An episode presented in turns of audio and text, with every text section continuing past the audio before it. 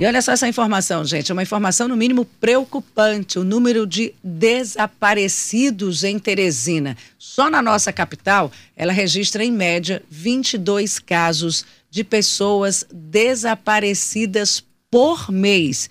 22 casos de pessoas desaparecidas por mês sobre esse assunto que a gente precisa ter muita, muita atenção. E por que que isso acontece? Estamos aqui por telefone com o delegado Jorge Terceiro, ele é responsável pela divisão de desaparecidos do DHPP, Departamento de Homicídios e Proteção à Pessoa. Bom dia, delegado Jorge, bem-vindo à Teresina FM. É, bom dia, bom dia a toda a equipe da Teresina FM. Delegado, é, eu vi esses dados e, e me chamou muita atenção. 22 casos de pessoas desaparecidas só na capital Teresina. O que está acontecendo? Bem, é, é, um fator que nós já constatamos através de um levantamento feito na unidade nos últimos três anos, né? Em 2021, foram 163 casos no total durante o ano, só na capital Teresina em 2022 foram 200 casos. E este ano, né, não chegamos ainda na metade do ano, fechada ainda, ainda faltam alguns dias para completar o mês de junho, sexto mês, e já temos mais de 130 casos. Continuando nessa toada, nesse ritmo, ao final do ano vamos ultrapassar facilmente os 250 casos, chegando a 260, né, nessa, nesse ritmo em que estamos de registro de ocorrências só na capital Teresina. E no mês de, de maio, que foi o que se encerrou por último, o mês fechou com 27 casos né, durante o mês, acima inclusive da média de 22 casos do início do ano, até agora começo de junho. Né. Parte disso nós, nós entendemos que se trata também do esclarecimento da população acerca da procura né, da unidade do DHPP, ali no bairro São Pedro. Né. Lá temos um plantão 24 horas para registro desse tipo de ocorrência e o esclarecimento à população de que não há necessidade de se esperar 24 horas para o registro de ocorrência. A família, né, notando que a pessoa desapareceu, tentando um contato telefônico e não conseguindo, tentando um contato com amigos, local de trabalho e não localizando, já pode de imediato registrar essa ocorrência. Não há essa necessidade de se esperar 24 horas. Então, esse tipo de orientação também aumenta um pouco a quantidade de registros de ocorrência. 24 horas é mais tempo ainda que a pessoa possa se afastar. Qual é o perfil desse Isso. público que desaparece? Isso, é, voltando só à questão das 24 horas. Ah. É, o tempo é crucial, principalmente se o desaparecido foi vítima de alguma situação que põe em risco a vida dele, seja uma situação de caráter médico, seja uma situação de caráter criminal. Né? O prazo de 24 horas é muito grande. E nos casos em que a pessoa estaria numa situação dessas, aguardar esse prazo pode gerar um efeito lá na frente que não consiga reverter. Né? Então, a orientação hoje, inclusive em lei federal, é que não se aguarde as 24 horas. Tentou aquelas diligências e não conseguindo localizar, já registrar é, é, a ocorrência. A pergunta que você me fez, você pode repetir? É, o perfil das pessoas que desaparecem. Bom dia, delegado, é Luciano Coelho. É, normalmente a gente ouvia o sumiço maior de crianças, principalmente crianças pequenas. Hoje não, tem faixa etária variada e tem principalmente a desorientação de pessoas já com mais idade, né? Isso, é na prática mesmo, a maior parte dos registros de ocorrência de desaparecimento de pessoas, elas já são adultas, maiores de 18 anos. Né? Quando é menor de 18 anos, é, a investigação fica a cargo da DPCA, atualmente a delegada Lucivânia Vital, que se encontra à frente daquela unidade, mas todos os de 18 anos para cima caem na, no Departamento de Homicídio e Proteção à Pessoa, no setor de desaparecidos. E a maior parte desse, desse espectro entre os 18 anos até 80.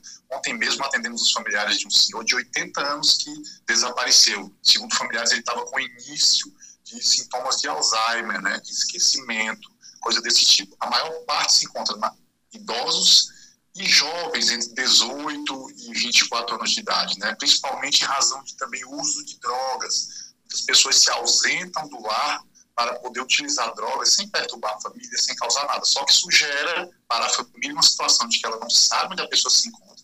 Às vezes sai um, dois, três, quatro dias a pessoa desaparecida em razão do vício, né? E acaba registrando a ocorrência em nossas equipes. É comum encontrarmos pessoas nessa situação, desaparecidos que se encontraram usando drogas em praças, locais afastados etc. É comum essas pessoas terminarem é, virando pessoas de, em situação de rua, delegado? Sim, em alguns casos é, chegamos a essa, a essa conclusão, principalmente algumas situações de idosos ou pessoas que possuem algum tipo de deficiência ou problema mental que acabam saindo de casa, os idosos em razão de Alzheimer e esses deficientes mentais não conseguem retornar para a residência e acabam ficando numa situação de rua. Tivemos um caso, inclusive no mês de maio, de um rapaz que ele tinha uma leve deficiência mental, mas ele conseguia trabalhar e ajudava os caminhões das carretas a descarregar, etc. Né? Conseguia um dinheiro dessa forma, exercendo essa atividade. Ele acabou pegando uma carona com um caminhão até Fortaleza. De lá não conseguiu mais retornar e conseguiu ainda pegar um outro veículo até uma cidade chamada Chorozinho, no interior do Ceará. E lá ele estava em situação de rua, numa praça. A polícia, a assistência social daquele município levou ele até a delegacia e lá localizaram o nosso registro aqui de ocorrência. As equipes de lá entraram em contato conosco, nós comunicamos à família e esse rapaz pôde ser trazido novamente para cá. Então, há toda essa situação também, né, de pessoas que portadoras de algum tipo de deficiência ou doença mental e também idosos já com situação de início de Alzheimer. Né? Delegado, a população ajuda, a população pode ser uma, uma um instrumento também para tentar localizar quais são os mecanismos que se usa para identificar essas pessoas e trazê-las né, para a família. Pronto, é, quando a família é, registra a ocorrência no DHPP, lá nós temos um plantão 24 horas e nós orientamos todas as pessoas da capital, de preferência registrar direto no DHPP. Né? Se registrar na, na, na, delegacia da área, do bairro, eles vão remeter para lá. E nós precisamos conversar pessoalmente também com os familiares, uma foto atualizada da pessoa para poder ser utilizada nas buscas e divulgações. Né? Há um plantão do DHPP no 3611 é, 6682, né? lá que é plantão da unidade, 3211 6682, e também 181, que é um, um número sem custo nenhum, né? exemplo de outros números como SAMU e 190, que a pessoa também pode ligar. Nós estamos implementando também as redes sociais da desaparecidos. A exemplo das congêneres, como no Ceará, todos os estados do sudeste do país, Instagram, WhatsApp, Telegram, nós já estamos em fase avançada. Inclusive, acredito que próxima semana já vai ser divulgado o Instagram da unidade de desaparecidos do HPP Piauí. Delegado. Esse conjunto de fatores e o plantão da unidade também auxilia as pessoas. Delegada, uh, vou insistir aqui nessa uh, conversa da pessoa em situação de rua. Aqui em Teresina nós tivemos um número exponencial do crescimento dessas pessoas nessa situação, muitos moradores de rua e inclusive os lojistas no centro da cidade se reclamam de arrombamento, do, da, das pessoas que terminam montando campana ali na porta de loja. Existe algum trabalho, alguma triagem? Porque boa parte desse pessoal não tem documentação nenhuma, né? Ninguém sabe de onde, de onde veio, qual é a documentação que tem. A polícia tem alguma preocupação, uma triagem, um levantamento a essas pessoas, até pela, não só pela situação de rua, também pela a, essa situação de crimes, crime de pequena monta, mas que não deixam de ser crime, né? Consumo de drogas e também arrombamentos. É, o que, é que ocorre com relação a moradores de rua? Normalmente, o policiamento ostensivo, né, que fica a cargo da Polícia Militar, às vezes acompanhado ou sendo auxiliado por algum setor de ação social, costuma fazer esse tipo de trabalho de verificação de moradores de rua. Né? Não fica a cargo nem da Polícia Civil efetivamente, porque a função da Polícia Civil já é de caráter repressivo. Ela normalmente atua depois que o crime ocorre ou se demandada no caso de desaparecida através de familiares. Mas normalmente o que, é que ocorre? O cidadão de rua, numa abordagem, verifica-se que não tem documentação nenhuma, até porque muitos indivíduos desses podem responder crimes, ter mandados de prisão em aberto. Então, a policiamento, policiamento ostensivo, no levantamento, numa abordagem, constatando que a pessoa não tem nenhum tipo de documento que a identifique, né? Está ali querendo, sem querer dizer de onde é ou coisa do tipo, eles podem levar até uma unidade policial para verificação dessa pessoa, principalmente em situação de suspeita quando o indivíduo fica ali rondando um determinado estabelecimento, uma determinada loja, é salutar essa abordagem da polícia militar. E nessas situações, havendo dúvida né, é, sobre o indivíduo, essa consulta é necessária, até porque a pessoa tem que andar com seus documentos pessoais de identificação para fins de se identificar para a autoridade quando abordada, principalmente nessas situações. Delegado, é, eu queria só que o senhor fosse um pouquinho mais didático. O senhor já foi, até para repetir. Crianças desaparecidas, as mães acionam onde e a partir de 18 anos se dirige à DHPP. É assim? Pronto, é, conforme o delegado é, Francisco Costa Bareta também já em entrevistas informou, todo boletim de ocorrência de desaparecimento pode ser feito no plantão do DHPP, no bairro São Pedro. ali no centro administrativo, todos, independente da idade. Os que não forem de nossa atribuição à investigação, no caso, por exemplo, de menores de idade, é remetido para a delegacia, para a DPCA também. E se foi no interior do estado que a pessoa desapareceu, mas os familiares estão aqui na capital, eles podem também registrar conosco que nós também remetemos para a delegacia do interior para que possa ser investigado o desaparecimento. Agora, era importante também essa difusão da informação de que não é preciso aguardar o prazo das 24 horas. A orientação que se tinha antes Isso. era que só poderia fazer o boletim a partir das 24 horas do desaparecimento, não era, delegado? Isso, era uma coisa quase que cultural, essa história. Você tem que se aguardar 24 horas. Isso não existe. Inclusive, a lei federal expressamente fala que não há necessidade de se aguardar prazo de 24 horas. A família fazendo aquela primeira diligência ali no âmbito da família, ligando para saber se a pessoa chegou onde ela ia. A pessoa não atende o telefone. No local de trabalho ela não chegou e os amigos não sabem onde ela está já pode procurar e registrar o boletim de ocorrência, que a equipe já inicia a localização e investigação do caso. É, delegado, a Simone colocou uma classificação do desaparecido aí, eu ia até lhe fazer outro questionamento. Pessoas desaparecidas que podem ser. Eu me lembrei daquele rapaz que disse que pulou da ponte, sumiu, nunca se encontrou, era um estudante de direito, que a família dele é de São Paulo. Esses casos que envolvem crime ou desaparecimento, nesse, desse, desse caso que eu reportei para o senhor, como é que deve proceder as pessoas nesse caso de desaparecimento? Hoje nós temos muita, muito caso de crime, envolvimento de faccionado, é, e as pessoas desaparecem assim do nada, né? Pronto, a pessoa desapareceu, a família registra a ocorrência. Ao iniciar a investigação para localizar, se as nossas equipes chegarem à conclusão de que a pessoa foi vítima de algum crime, ou foi sequestrada, ou teria sido morta, ou algo do tipo, essa investigação de caráter administrativo, ela é transmutada para um inquérito policial. E esse inquérito, o delegado de polícia, ele não pode encerrar por conta própria dele. Ele tem que continuar a investigação, chegando ou não ao paradeiro do rapaz ao final, esse inquérito vai para o Ministério Público, e o Ministério Público é quem dá a palavra final, se pede mais diligências ou se pede o arquivamento em razão da falta de provas. Dele... Mas todos os casos em que o desaparecido constata-se que ele foi vítima de crime, todos os procedimentos viram um inquérito policial para ir para a justiça. Em todos os casos, qual o índice de resolutividade da polícia em relação à desaparecida, a recuperação, a localização dessa pessoa? Dá para ter um, um parâmetro? Do total, de, do total de registros de ocorrências nossos, nosso índice varia ali em torno de 82% a 85% de resolução nos casos. Inclusive, é um dos mais altos do país. O nosso aqui da capital Teresina, sem contar o interior do estado, porque nós não temos os dados de cada delegacia do interior do estado, hum. mas entre 82% e 85%. E mesmo os casos em que não se localizou a pessoa, mesmo havendo ou não indício de crime, né, ela ter sido vítima de crime ou não, não se localizando, esses procedimentos eles não são encerrados. Se não houve indício de crime, ele continua com nossas equipes e periodicamente as equipes fazem uma nova pesquisa junto à IML, Central de Flagrantes, hospitais, casas de acolhimento, para ver se localiza essa pessoa. E havendo crime, mas não localizando a pessoa, o inquérito vai para a justiça. Na justiça, mesmo que o juiz arquive esse procedimento, de uma vítima que há indícios de que foi morta, mas o corpo não foi localizado, mesmo que o juiz arquive, surgindo novos elementos a qualquer momento, pode ser novamente aberto para continuar a investigação.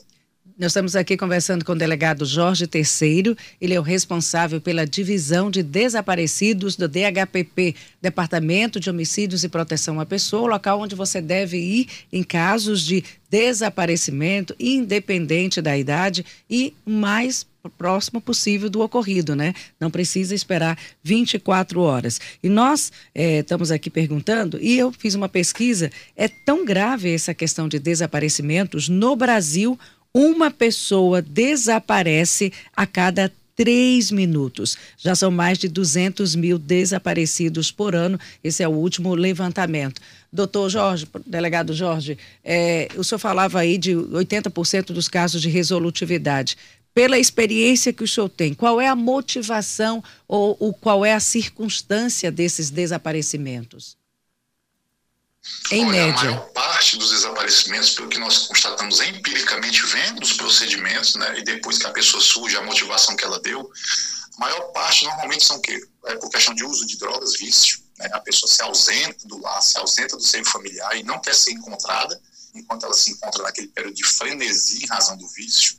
e também a questão de problemas mentais. Né? Esses são os casos mais comuns. Mas há outros, por exemplo, nós temos situações em que o indivíduo voluntariamente ele desaparece, ele sai do âmbito familiar e não informa a ninguém.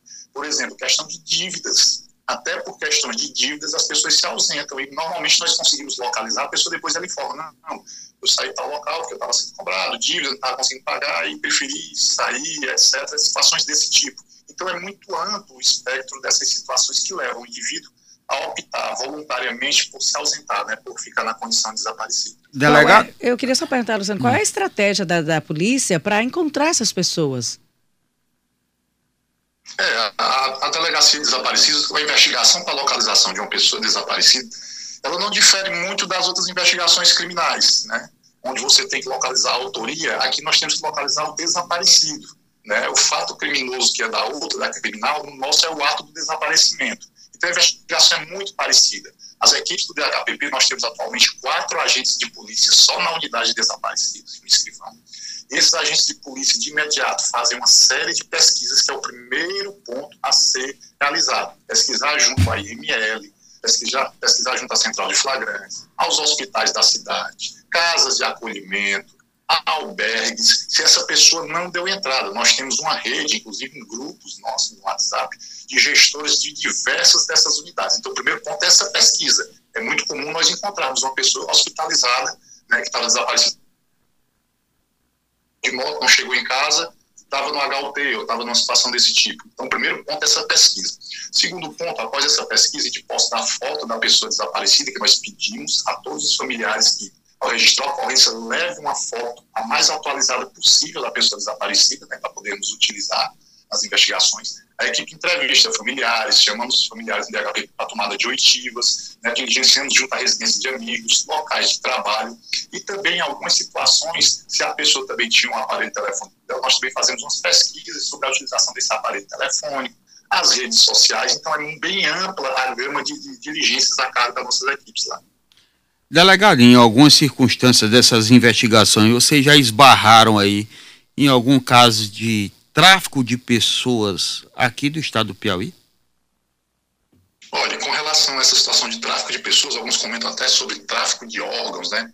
É, no período que eu estou, mas estou há pouco tempo na frente da unidade, né, já assumi agora no começo do ano, eu não me recordo de um único caso desse tipo, o que não quer dizer que não ocorra né? até porque o índice de resolutividade nosso não é 100%. Né? Como tem ali pouco mais de 10% que nós, ao final, não conseguimos chegar, né? nada impede que, infelizmente, uma dessas situações se refira a uma circunstância desse tipo. Mas nós, até o momento, não verificamos aqui no estado do Piauí, aqui em Teresina, nenhuma situação desse tipo. E nesse caso de sequestro de roubo de crianças, que de vez em quando a gente ouvia falar, também há alguma coisa de atuação nesse sentido?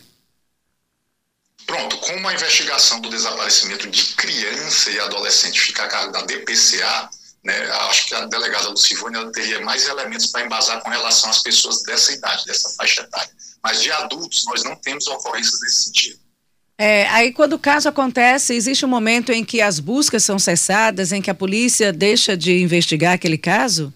Por falta de solução Pronto, ou de é, encontrar? Pronto, o que ocorre muito é, é, nas circunstâncias dos que ficam pendentes, a polícia esgota todas as diligências de pesquisa, né, ouve os familiares, houve testemunhas, há procedimentos que nós chegamos a ouvir 10, 15, 20 pessoas né, na tentativa de localizar o paradeiro do desaparecido. Também fazendo algumas pesquisas na internet, redes sociais, etc. Quando esgotado todas essas situações, essas diligências, e a pessoa não é localizada, esse procedimento não é arquivado. Ele continua com uma equipe responsável e, periodicamente, eles refazem todas as pesquisas e também entram em contato com a família, que eventualmente pode, depois de um tempo, a pessoa também retornar para casa e a família só não comunicar para a unidade e ficar o procedimento em aberto. Então, novas pesquisas são feitas junto à Central de Flagrante, à Polícia Civil, ao IML, se essa pessoa acabou dando entrada falecida no IML, né, também junto aos hospitais da cidade, se ela não foi sofrer algum tipo de trauma, algum tipo de problema que foi hospitalizada. Casas de acolhimento, de apoio aos usuários de droga e etc. Periodicamente, esse procedimento não é arquivado. Delegado, enquanto a gente conversa, há várias famílias nos mandando aqui post, porque uma boa ferramenta também para se divulgar é, são as redes sociais. E as, acredito que as famílias já fazem uso dessa ferramenta. Eu estou recebendo aqui um post, inclusive bem grande, desaparecido, Luiz José dos Santos, 81 anos, diz que se perdeu nas proximidades do Frango Dourado, pertinho ali da Hotsat, tem início de Alzheimer e está sendo procurado pelo filho, e aí não sabe como chegar, tem aí um telefone de contato, o nome de desaparecido, e aí as pessoas colocam também a foto da roupa, quando tem, né, essa foto da roupa em que ele saiu a última vez que foi visto em casa. Então, as redes sociais hoje também são ferramentas importantes para se tentar localizar as pessoas, e o senhor falava aí de uma rede, que é uma espécie de banco de dados, em que as pessoas podem dar uma olhada, por exemplo, eu vejo alguém é, na rua, perambulando, sozinho, onde que eu vou buscar uma foto para saber, checar se aquela pessoa está sendo procurada, se tem um banco de imagens? Tem isso?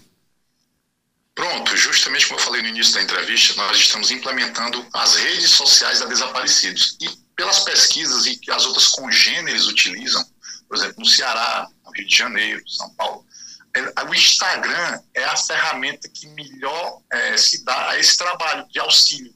Instagram hoje praticamente todo mundo tem também, é rápido, né? A postagem dele é de acesso simples e qualquer pessoa pode consultar ali rapidamente. Então, a primeira plataforma a ser liberada para a população referente ao a equipe de desaparecidos de HPP de Teresina será o Instagram na próxima semana. E nesse Instagram haverão, lógico, as fotografias que as famílias fornecem e autorizam a serem utilizadas na divulgação para fins de localização da pessoa desaparecida diversas dicas de como proceder, telefones de contato, né? O direct do Instagram vai estar liberado para as denúncias ou comunicações, né? Com quem porventura localiza uma pessoa desaparecida. Os números de WhatsApp, os números de ligação gratuita sem custos vão estar todos nesse Instagram. E toda vez que a pessoa for localizada, também vai constar lá a localização da pessoa.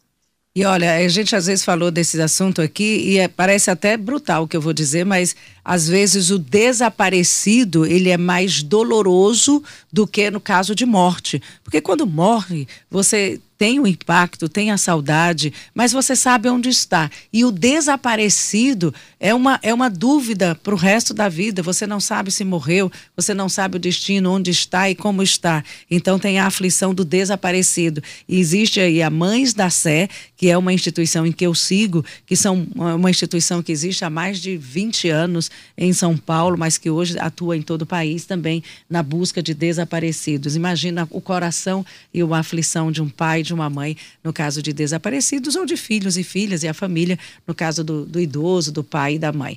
Então, o senhor tem nas suas mãos um grande desafio de buscar essas pessoas e trazer de volta, independente de qual motivação para o seio da família. A eu, gente deseja boa sorte nesse seu desafio. Eu queria só uma verificação do delegado Jorge. Essa alta resolutividade de localizados aqui no Piauí se dá por conta do encurtamento desse prazo, já que antes se esperava mais de 24 horas e hoje não tem mais essa necessidade? É por conta disso também, delegado?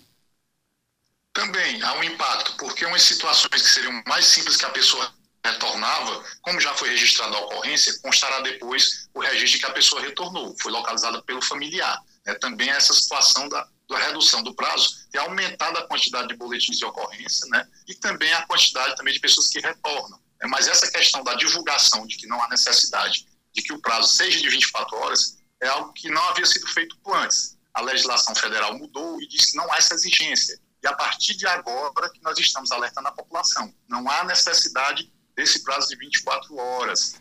Logo que a família verifica que não consegue localizar, já procura direto a sede da HPP. Fica onde a DHPP, delegado, de novo, por favor? Fica no São Pedro, ali no centro administrativo.